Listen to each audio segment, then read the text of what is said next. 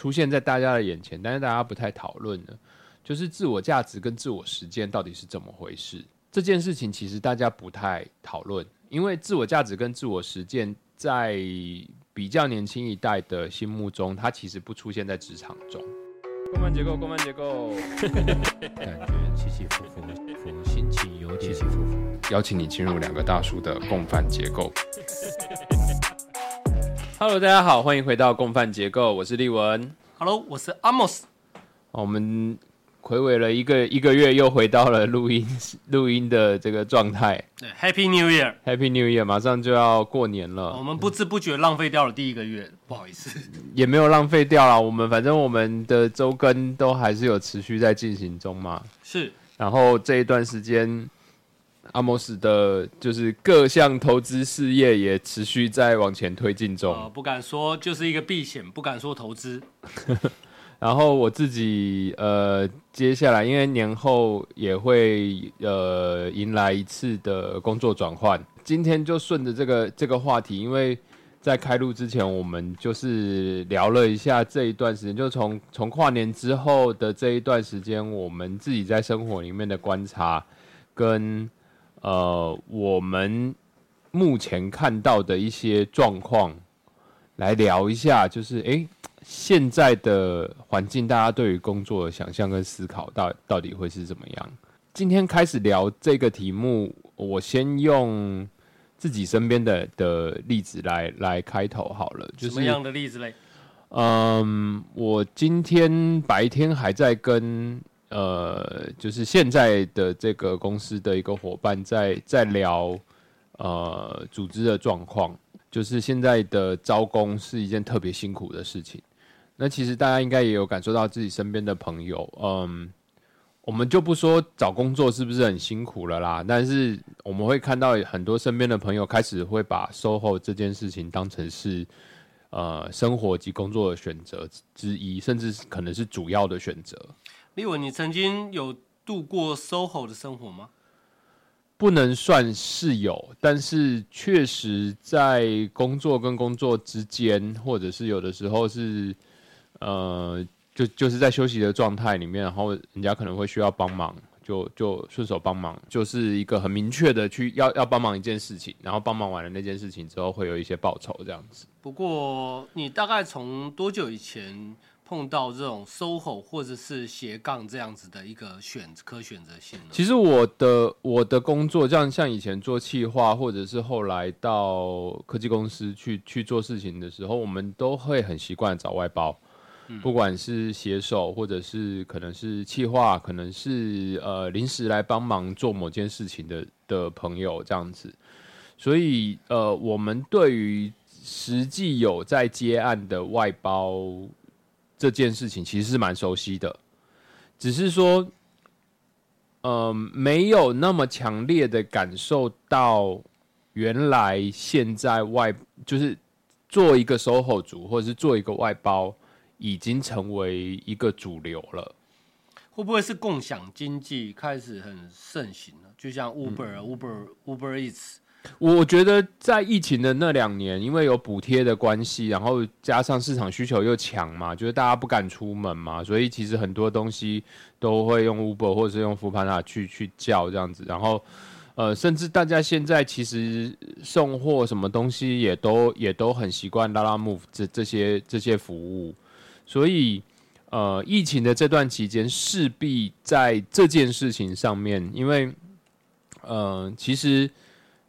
如果在疫情期间，你身边有朋友在在跑 Uber 或者是在在跑富潘达的话，他们他们应该都会告诉你说，如果认真跑的话，一个月六七万下来，其实不会是什么太太困难的事情。大数据也差不多是这个数字。对，然后一其实没有特别辛苦，他只是认真跑，他没有到特别辛苦。嗯、那当当然说疫情之后，因为补贴整个都少下来了，所以订单量可能也没有那么多，然后补贴可能也没有那么好，那可能数字上面要要更付出更多的努力，你才有办法达到这个数字。但是我觉得这只是。呃，这个现象的一部分而已，因为很多文职类的工作，其实他有能力进企业，好像很多人也选择用 SOHO 的方式来合作，其实最早开始是设计嘛，设计师或者是城市或者写手，写手，对对对，就是有一些是记者，然后偶尔也可以接一些写手的工作，哦做我做过做外包这样子。对，对，那其实最早是这些，因为这种案子其实来来源的量很多，或者是帮人家写一些就是什么政府补助案啊，或者是申请一些计划啊，像这种的案子，因为它的来源对象很多，对，所以一开始这一种它形成个体户，然后形成这种售后族是很合理的，因为他真的认真跑一跑。呃，他的客户的话，他他自己控制的案量确实是可以让他就是每个月都都都可以有足够的收入。这是一个可以当成是一个事业的方式吗？比如我说，我们就是都我对六七万，然后如果认真跑六七万，不管你是送 Uber Eats，或者是你当写手，或者是你帮忙做设计，我相信我们之之间共同有认识，就是写政府计划案的嗯，几位朋友，对。他们应该都付完房贷了。然后真的吗？对，他们这样子可以付完房贷？可以，可以，可以。哦对，所以，所以其实它的它它的量，因为这种这种工作，其实呃，第一件付出的成本是很重的，但是他做到第十件的时候，他付出成本就很很轻松那你。有没有想过他的业务来源是用什么样的方式呢？他会做，但是他会拉生意吗？嗯，以我们都认识的状况的话，就是他一定会参加各种的协会嘛，嗯嗯，然后就活动上面，他就会跟你介绍，就是他有在帮忙在写这种案子嘛，然后他的习惯是什么，然后他过去帮谁写过什么样的东西，或者甚至他主要就会拿着那一个他有他有在写的案子，直接来问你说，哎、你你好像可以丢这个，你要不要？你有没有兴趣丢？这样子，我可以帮你写，这样子直接。印上。对啊，对啊，对啊，我觉得这种的我们应该都有遇过啦。嗯，对，然后呃，因为我后来有跟其中几位有稍微聊一聊，我才知道，就是说呃，特别是写政府补助案啊，或者是写就是一一路写到就是到后面管考都可以都可以帮着做的这种，其实他们被动收入还不错，被动收入不错，被动收入还不错。但是有做有，没做没有，这样子不会觉得疲乏吗？或者是说，呃，会赚不够吗？还是这样的状况？不知道哎、不知道，就他他们一定会有一个他们自己在这个行业里面的的喜好跟特性啊。但是，但是我自己的感觉是，呃，因为因为呃，我们很多的朋友其实最近也开始在选择去做 SOHO 这一条路。嗯嗯，像我们之前讲过，就是禁欲系的年轻人这件事情，然后我后来开始觉得，呃，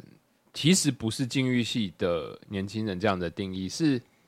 现在的人因为宅在家里面，其实生活挺便利的，所以他其实是可以用他的生活成本来控制他生活的趣味性就。低度支出，对，就是反正我这个月呃赚大概三万多，但是呢，我大部分的要支出的费用大概就是房租跟电的钱。对，然后我平常没事，我也不出去 social，然后我也我也不不叫 Uber，我想办法控制我的饮食，自己做一些简单的东西就可以活了。你觉得你进得了狱吗？我我现在的家庭跟生活状况肯定是有一些必要之处对啊，肯定是没有办法这样子去做的。但是我可以理解他们可以这样做，因为呃，很就就很简单啊，Netflix 一个月三百多块，然后可能 Disney Plus 你可能是因为手机门号的关系，然后就多加个一块两块，你可能就看了这样子，那你就两个影音的平台的内容你看都看不完了。然后手机游戏免费的玩一玩，这样嗯子你不氪金，可能也帮你杀掉不少时间，这样子啊。YouTube 又不用钱，所以就这就是生活嘛。生活已经填满啦，所有的时间都填满啦。哦，那那也偶尔你想要出去走走，其实呃去爬个山也不花什么钱，去公园走走也不花什么钱。你可能要特别的去吃个什么，或者是特别去买件什么东西，那个才会花钱。但那个消费就可以，你可以把它限缩到三个月、四个月再做一次啊，你这样听起来不太社交。不太社交。我觉得，我觉得啦，就是现在他们可以去控制他们他们生活开支的情境的这些人都不太社交，啊，除非他有一些特殊的想法跟目标，比如说他想要出国，像上次可心来，就是他的目标是想要出国，所以他去堆叠他的业务，或者是他去安排他的工作的时候，其实他会再多做一点，他不会是说啊这样够火就好，他可能会再再多做一点，因为他可能接下来要买机票，他可能接下来出国，他他要有一些零花钱，所以这是一个计划型支出，可以多努力一点的。他的努力是在一个计划内的。对，然后可能有一些是啊，我想要刺青，我想要刺一个好看的刺青，我可能就是啊，我想要去上一个课，那那个课可能要要个万把块这样子，那我可能要这这个月我要多做一点，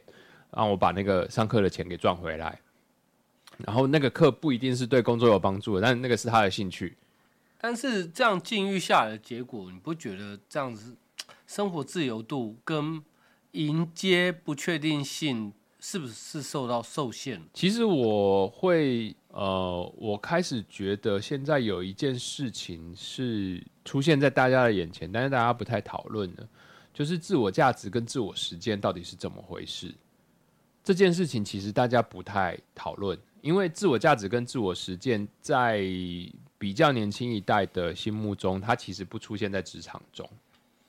我们要讲一下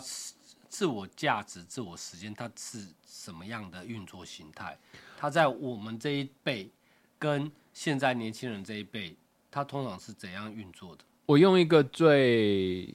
呃，我们这一辈最好理解的方式，就是有点类似像当兵学长学弟的这种概念。对你刚来，你就是菜逼巴嘛，是做什么都不对，做什么都被骂，是，每天就是充满着压力，充满着紧张这样子。然后等你我，我很熟悉。哎，等你差不多有了一个 com 的时候，嗯，呃，你知道这些事情怎么做，然后你知道呃，可以把你该负责的任务负责的很好的时候，你的学长就会愿意让你去带学弟，这个时候你就往上爬一阶了嘛，对不对？这叫做被组织相当程度的接纳。对，然后并且授权一些权利了嘛。那在这个状态，其实你就不会每天很紧张了。嗯，但是你还是有压力。什么压力呢？就是你管的这个人没有管好出包的时候，你就会有连带责任。对，哎，所以你你现在差不多是一个中层管理者，或者是所谓的这个初阶管理者。你的压力其实来源于你你所带的这些人，或你所管理的这些人，他有没有发挥他的效能？就他们是不是可以不要再抖了？然后有一天他们也可以爬到你的位置来成为你这样子，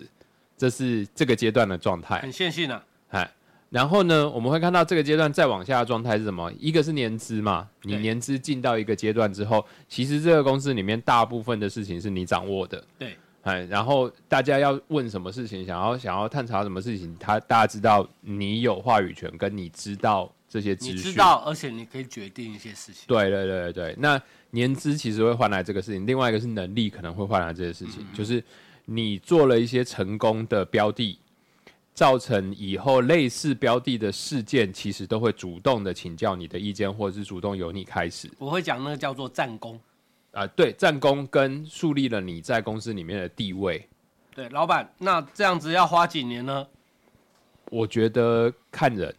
看人，看人，有些人运气很好，他进去他就有建立战功的机会，嗯嗯嗯。然后他把他的能力就刚好在这个这个状况里面呈现。哦，最近我公司有一个 有一个有一个傻妹，她就不小心建立了战功了。建立了战功之后呢，下一步呢？她今年就我就不会靠北她了。OK，所以你对他就产生了信任，对，然后以后类似的事情，其实你知道你可以信赖他，他就可以去继续往下去。至少今年，我之前还想说有点担心，但是他今年一月份他就建立了战功了。嗯，这杀就是有点瞎猫碰到死耗子。就是我们刚才讲的这一整套的脉络，在现在很多企业里面其实不存在。呃，它不存在的最主要的问题是人员的流动率太高。初阶还是中阶？我觉得大部分是初阶，然后因为初阶的流动率太高之后，中阶到中低阶的主管的压力过大，他既要执行，他又要教育，然后人还一直换，他的压力过大，所以他到到最后他也待不住。哎，然后反而是相对来说高阶比较稳定，但是执行怎么办呢？委外吗？对，然后就会养成一个坏习惯，高阶会开始丢工作，嗯，就是高阶自己不做，但是高阶很会分工作，对，然后他知道出阶能力不足，所以他会把重要的工作跟重量的工作都分到中阶，哦，都分到中阶都分到。中间。委外是从中阶这边再来想办法找 委外的人来帮他，因为高阶对委外这件事情，他只会说一句话：你要是忙不过来，要不然就找个外包来帮你嘛。OK，这是高阶会讲出来的话。那那那个主管，我想问一下，那通常委外这个市场的构成呢、你至少就你这个业态来讲，你看到这个委外的构成都是怎样形成的？就是这个是这些这些厂商，他们都是怎样成为厂商的？这是外部因素我。我认识的很多的委外，其实原来都是员员工啦，都是员工，你熟悉就是组织内业务，呃，至少呃，他是比如说竞品的，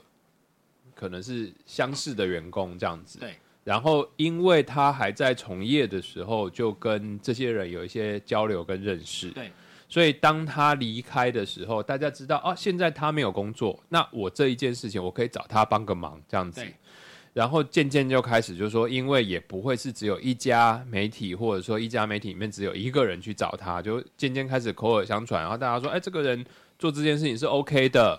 然后所以就会介绍，然后大家都会去找，都会去找这个人，然后开始这个人他也可以安排他的工他的工作量，然后去控制他的每个所以月的工作对于。这个委外的 A 厂商来讲，他当初离开组织是一个对的选择。所有的离开组织都是一个对的选择啦。对，对我来说，我觉得所有的离开组织都是一个对，因因为如果你在组织里面是可以找到解决你的痛苦的出路的话，其实你不需要离开嘛。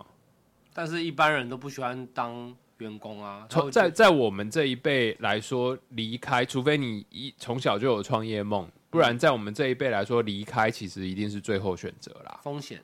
呃，也不一定是风险。我们这一我们这一代其实真的对于会社的依存的那个那个信念会比较强一点啦。嗯嗯，对，对，然后我们会觉得大平台好做事嘛。就是组织被组织接纳，我就是有一个品牌，对啊，然后因为呃，我们这一这一辈的长辈其实也会担心我们啊，但是我们跟长辈说我们在做收获，长辈就会担心说啊你对啊啊你安那干假对爸对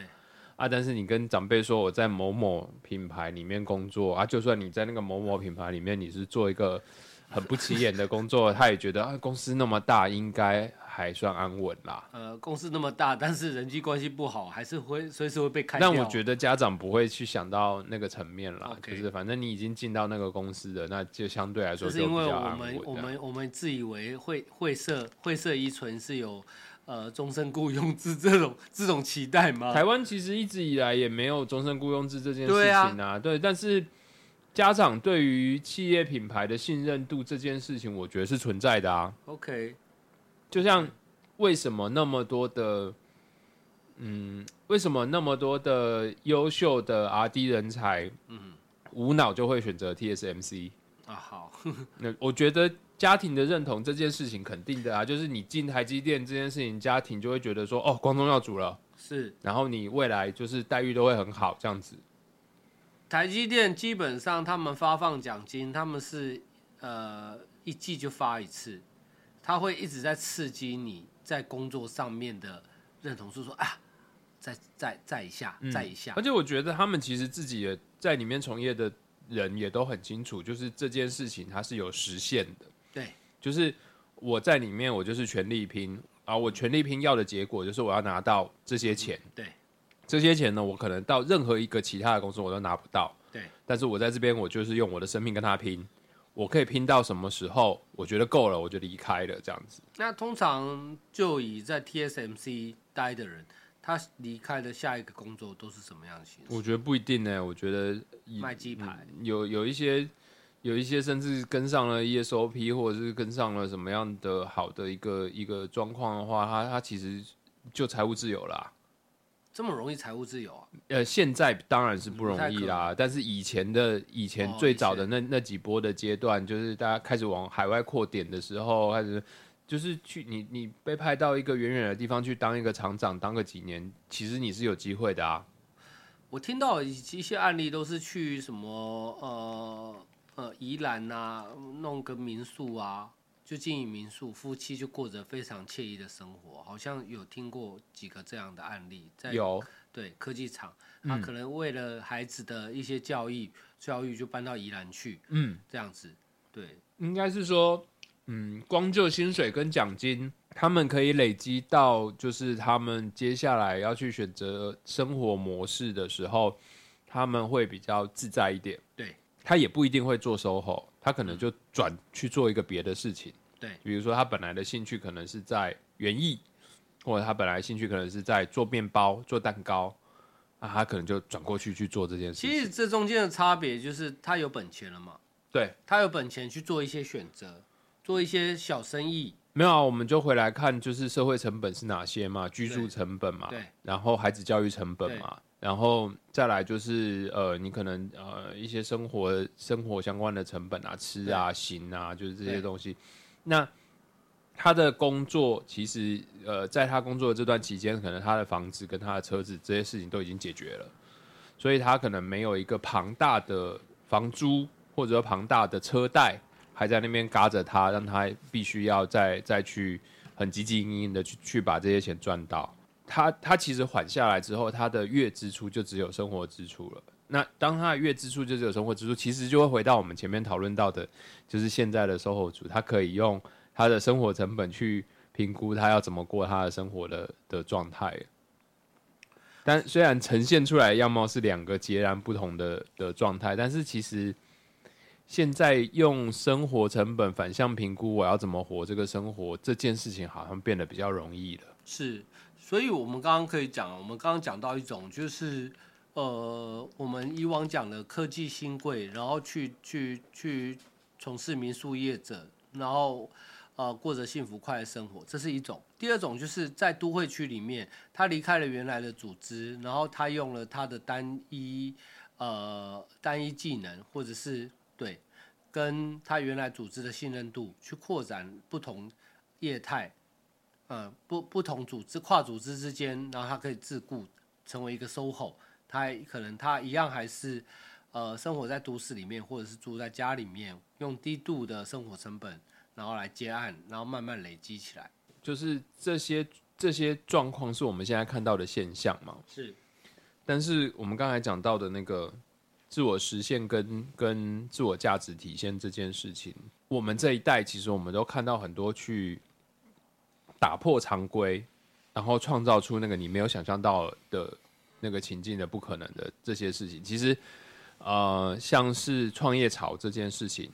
它的本质就是大家在实践自己的梦想啊。这这这个情境其实是呃婴儿潮世代最后面的这一段时间开始，大家大家有了这样的一个一个梦想，就是我要成为一个优秀的创业家，然后我有梦，我去实践，然后我在实践的过程里面，我成为了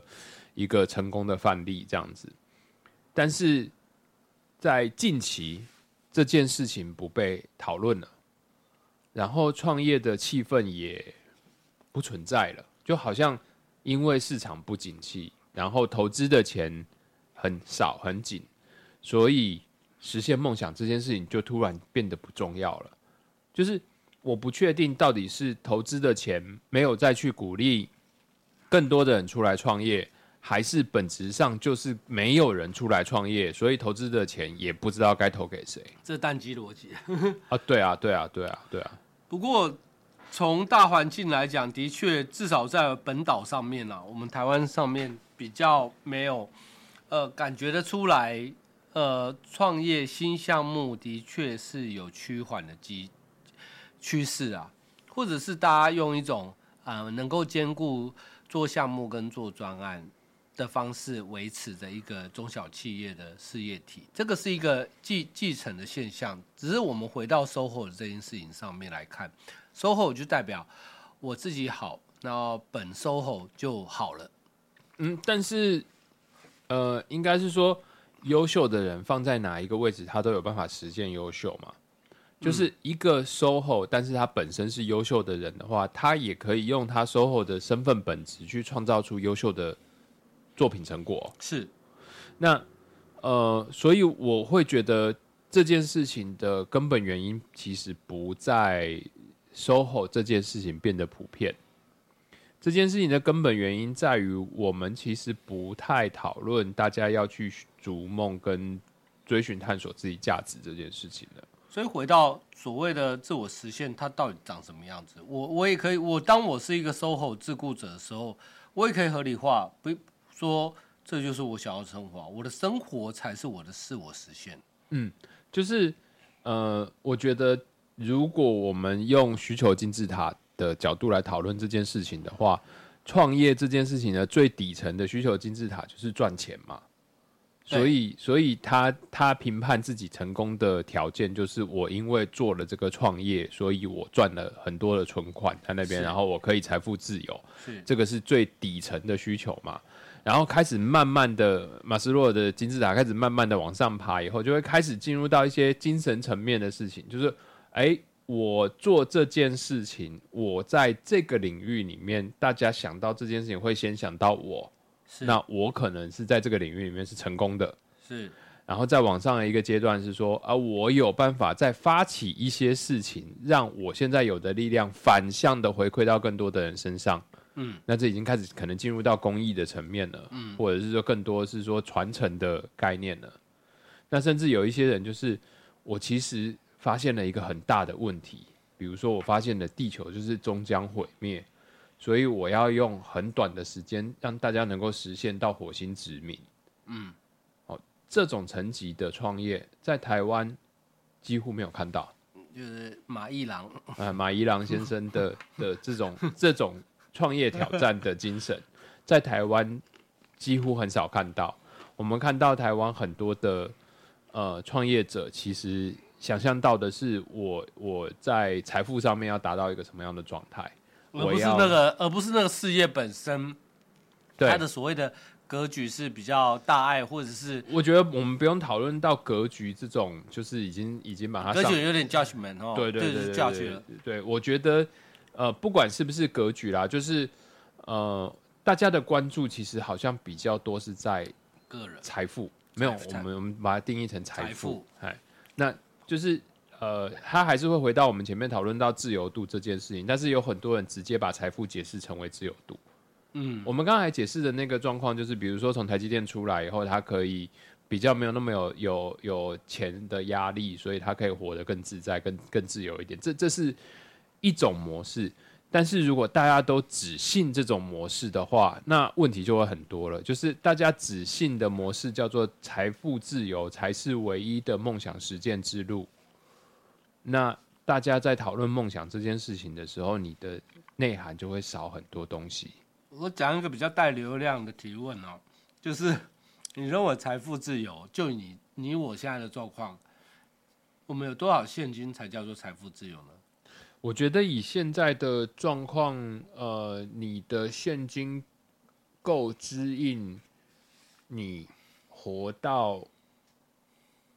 我们不要讲太长啦，就是你你的你你现在有的资产跟你有的现金，在你没有收入的情况之下，可以够支应你活到八十岁。我我觉得那才叫做财富自由啦。因为我朋友会问我说，你是不是为了在发薪水，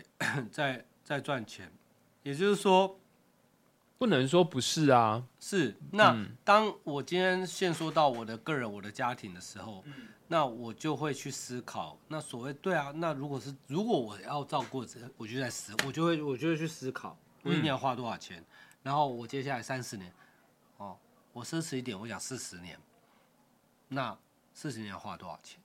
对，这这个可能呃包含在投资规划上面，你可能都要去做一个这样子的数学的试算。对，比如说你你的资产怎么配置，你要怎么样去处理你的风险，就是这些都都有可能会实现嘛。但是我们在这个话题里面，其实我们没有讨论到梦想这件事情呢、对我们没有讨论到自我价值这件事情。就是直接变成化约，变成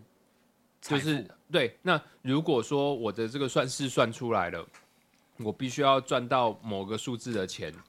才够，那我努力的去达成了这个数字的钱，我真的实践了我的价值吗？我觉得，呃，不能说全部没有，但是我敢说，不是，这不代表唯一的答案嘛。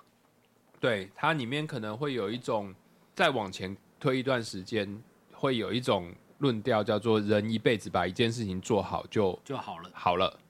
那确实有点像职人精神的这种论述。那呃，如果把它对应到刚才我们讲的这个赚到足够的钱去，呃，让大家能够就是都过得好，这样子就完成了你你的人生实践的话，好像这个逻辑这样去讲也是对的。它有一点点像是什么，就是呃，以前公家机关某一个人做到届临届龄退休，嗯，那他的这一段时间里面，他其实可能服务了非常多的人。对，但是实际上他的薪水从他他开始工作到一直到他退休也没有增加多少。对，但是呢，他把他家里面的人都养大了，嗯嗯然后他他自己住的地方，他也就是自己负担起来了，这样子。这好像妈妈会讲。对，但是它里面有一个空缺，就是如果这个人真的他觉得他愿意接受这样的逻辑的话，他会很快乐。但如果他不愿意接受嘞，也许他想要的是成为一个陶艺家，也许他想要画漫画，也许他想要干嘛干嘛。对啊，也许他想要做的东西更大，但是他因为这样子的前提条件限制他，他他必须要帮大家把大家需要的钱给赚回来，这样子他要放弃掉这些所有的想象跟梦想。我想到一个哲学家，我记得现象学家吧。叫做苏兹吧，苏兹，阿佛雷的苏兹就是一个奥地利的那个算是现象学家或社会学家这样子。那我年轻的时候念书的时候，就是有读到这个人的的著作。很有趣的是，哦，我看来我没有记错哦，他就是奥地利在维也纳学习法律跟社会科学，毕业后呢，终其一生，终其一生哦，在银行工作。嗯，终其一生到去世前三年呢，他的正式职务都是在银行中工作。嗯，也就是他就是一个被银行工 银行行员耽误的哲学家或线上现象学家这样子。嗯，所以他真的成结束了他大半生银行的工作之后，他才正式才开启他的人生的职业。这个是一个可以讨论的点，就是。呃，会不会其实他在做银行行员的时候也挺快乐的？然后他要去做现象学，或者他要去做哲学这件事情，只是他发展的第二兴趣？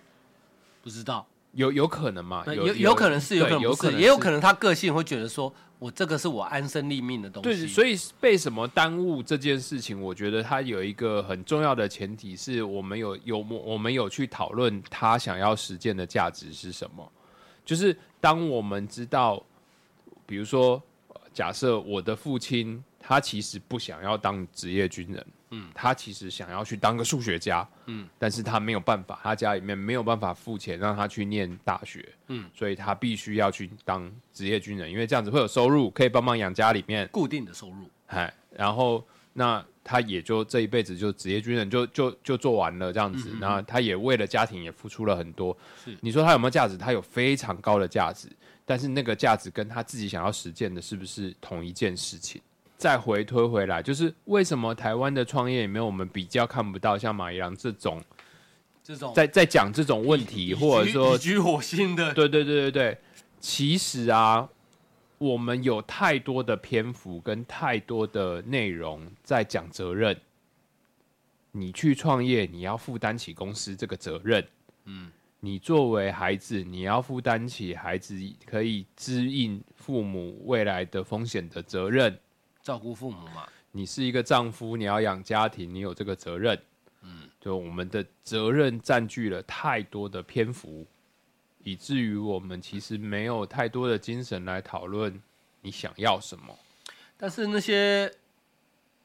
想通的人，也就是说，所谓的去拿人生中的橡胶的人，他们他们是不是呃忽略了？或者是无视了这样责任的存在呢？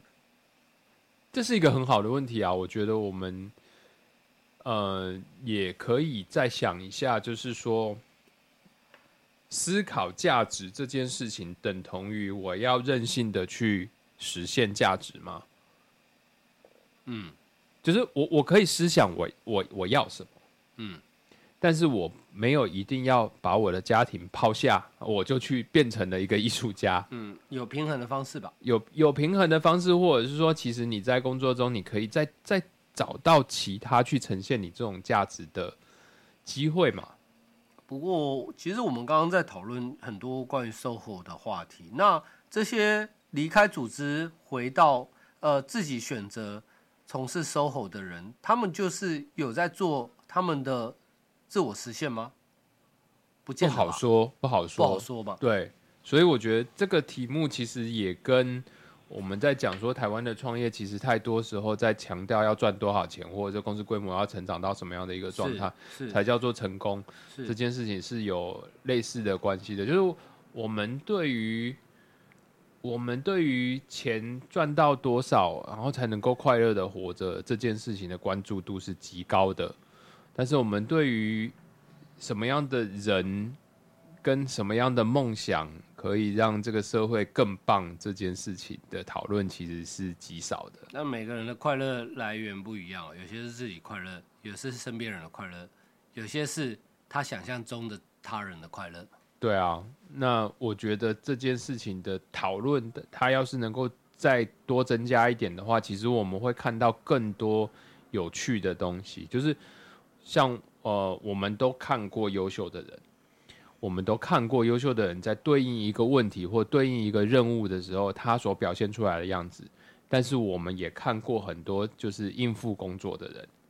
那我们也看过应付工作的人面对同样的一个 issue 或者面对同样的一个任务的时候，他是怎么样的去敷衍？但是有时候在想下去的时候，会有我我自己内心底层会有一个声音，就像古井里面哦，就跑出来一个声音，就是说 “Don't judge”，嗯，don't judge，就是不要 judge 他们。我们都共享着一样的时间，今天只是今天大家在同一个情境下面碰到的，没没有谁因为谁不可，对不对？今天谁决定谁可以继续在这样的工作环境里面合作，你可以决定。嗯，对，比如说你碰到一个很糟糕的同事，了解了解，应该是说换个角度来讲这件事情啊，就是如果这个人他自己本身不因此而苦的话，对，我完全同意你的说法，就是我没有要规定每个人都必须要有梦想。如果他很快乐，就是说我不要想梦想这件事情，我可以在物质上面，或者说我可以在生活品质上面达到我要的标准就好了。我就是要废废的，我就是要窄窄的，你不要来管我。我觉得完全 OK，就是这件事情，我觉得完全 OK。所以这件事情我可以同意你说嗯，Don't judge。don't judge，但我觉得现在是反过来，是只有这件事情了，嗯，没有讨论梦想的空间，嗯，没有讨论实现梦想的空间，甚至是说有些人他有梦想的时候，他会被旁边的人泼一盆冷水，想那么多干嘛？你做得到吗？就往下拉了，对，把他拉拉走。就是让原本会思考梦想的人，他没有办法去实现，甚至是说，其实很多在这种高度工作流转，或者是说公司待不住，或者说对组织没信心的这些人的内心里面，其实有一个最大最大的问题是，他找不到他自己要什么，他找不到他自己想要的价值是什么。所以他看到这公司里面都不是他想要的价值的时候，他会有很大的冲突跟抵触。那他可以选择啊，啊，这这就是个问题嘛，就是呃，如果说他清楚的知道他要什么的时候，他可以出来创业，或者说他可以出来用其他的，或者是他可以待在里面用内部革命的方式去把他想要实现的东西给实现出来。但是现在其实因为没有没有讨论，或者说没有练习，他们很难清楚的表述他要做这件事情，或他想做这件事情。嗯哼，对，所以他就会变成是一个他们内心的痛苦，跟他们内心的犹豫，但是他没有办法转变成为一个行为计划。听起来有点像个人的限制，嗯，也就是说走不出来跟走不出走得出来走不出来嘛。嗯，就像那个围里就在那边，你这个猴子你跳得出来跳不出来嘛？嗯，我觉得我跳不出来，我就对啊。但是如果说猴子不知道那个是围篱嘞，嗯，就是他他觉得不开心，他觉得在这个空间里面他不开心，嗯，但是他根本不知道除了这个空间外面还有其他的世界。所以不知道是个人责任，对不对？嗯，这个可以讨论，这个可以讨论，因为因为因为他他其实就是现在我们看到的都是现象嘛，我们现在在拆解的所有的东西都是现象。那形成这些现象的到底是什么？其实我们可以也可以把它赖回去教育改革啊，我们可以把它 把它赖回去，就是台湾的，就是地缘政治的的环境造成的结果怪李啊。差泽先生。然后我们也可以，呃我们也可以怪前面的几任总统没有把这些事情处理好啊。我们也可以怪为什么我们在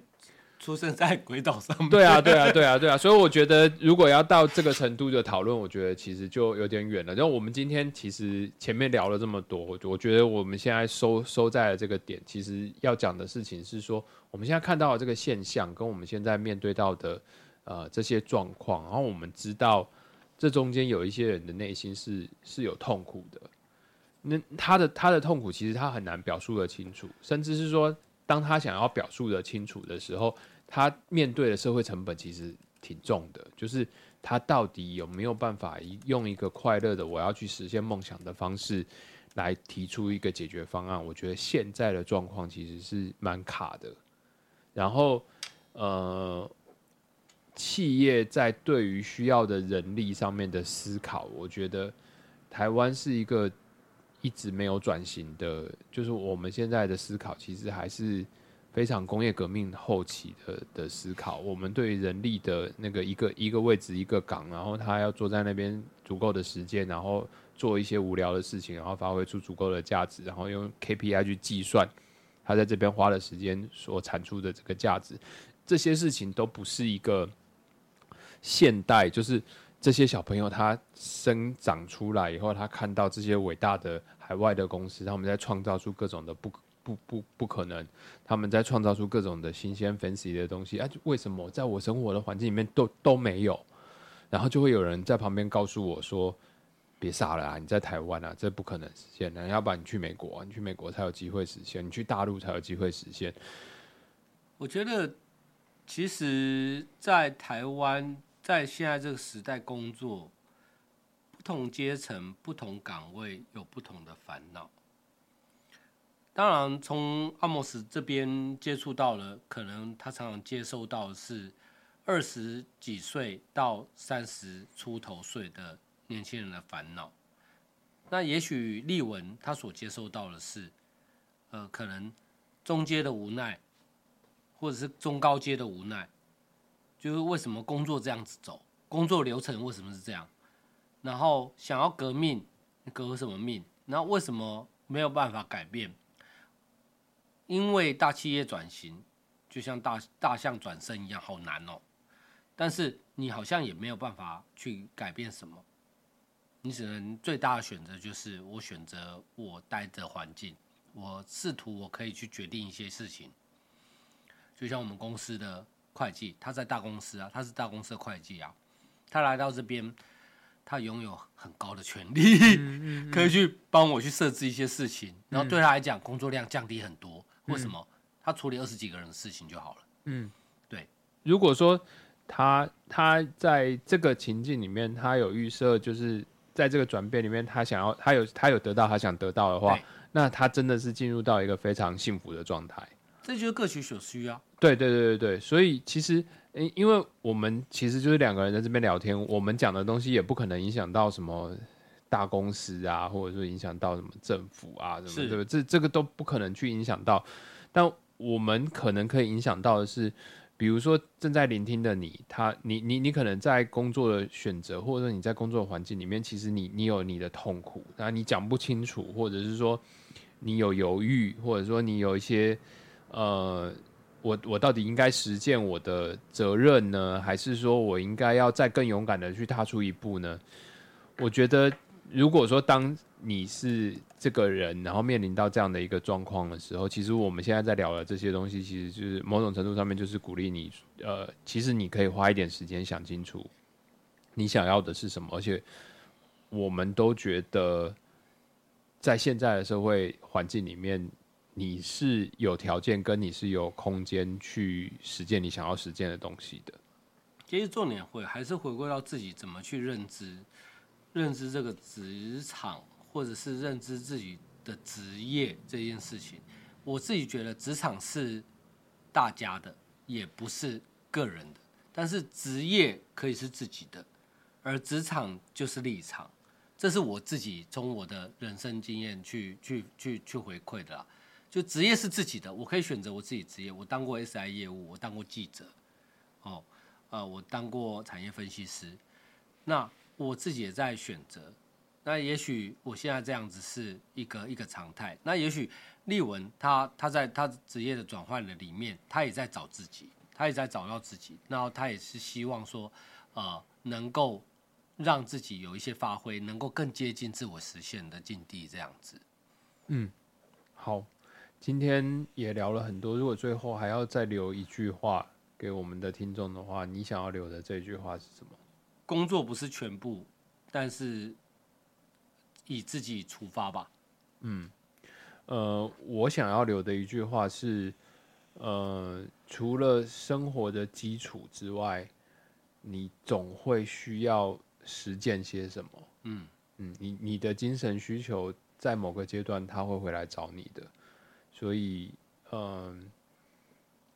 我们不要讲说把生活过得太安逸，我们讲说你把你的生活安排到只有娱乐，或者是只有用填充的方式填满，呃，短暂的享受。你在某一个阶段，你会面临到呃被精神层面的事情来跟你讨债。嗯嗯，在在那个阶段的话，其实你可能会面临到很大的精神上面的压力。毕竟，嗯。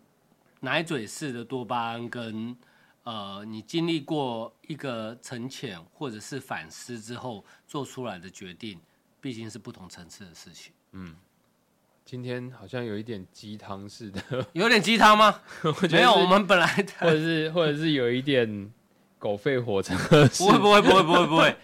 对，因为我们我们有立场哦，我们共犯结构中年男子的呃立场去看待职场的不同的工作者，我们都在组织内。对，然后还有看到就是现在的现象跟现在的辛苦的中介主管们是对，然后还是一样，就是最后还是鼓励所有有在听我们节目的这些中介主管，就是你们你们辛苦了，你们做的很棒。那呃，继续坚持下去，并且找到你想要实践的那个价值，然后呃，其实大家都会尽全力来支持你。对，新的一年，希望我们能够呃带来你这样的呃自我思考跟自我实现的可能。好，那我们今天就聊到这边，谢谢大家的收听，我们下次见，拜拜，拜拜，拜拜。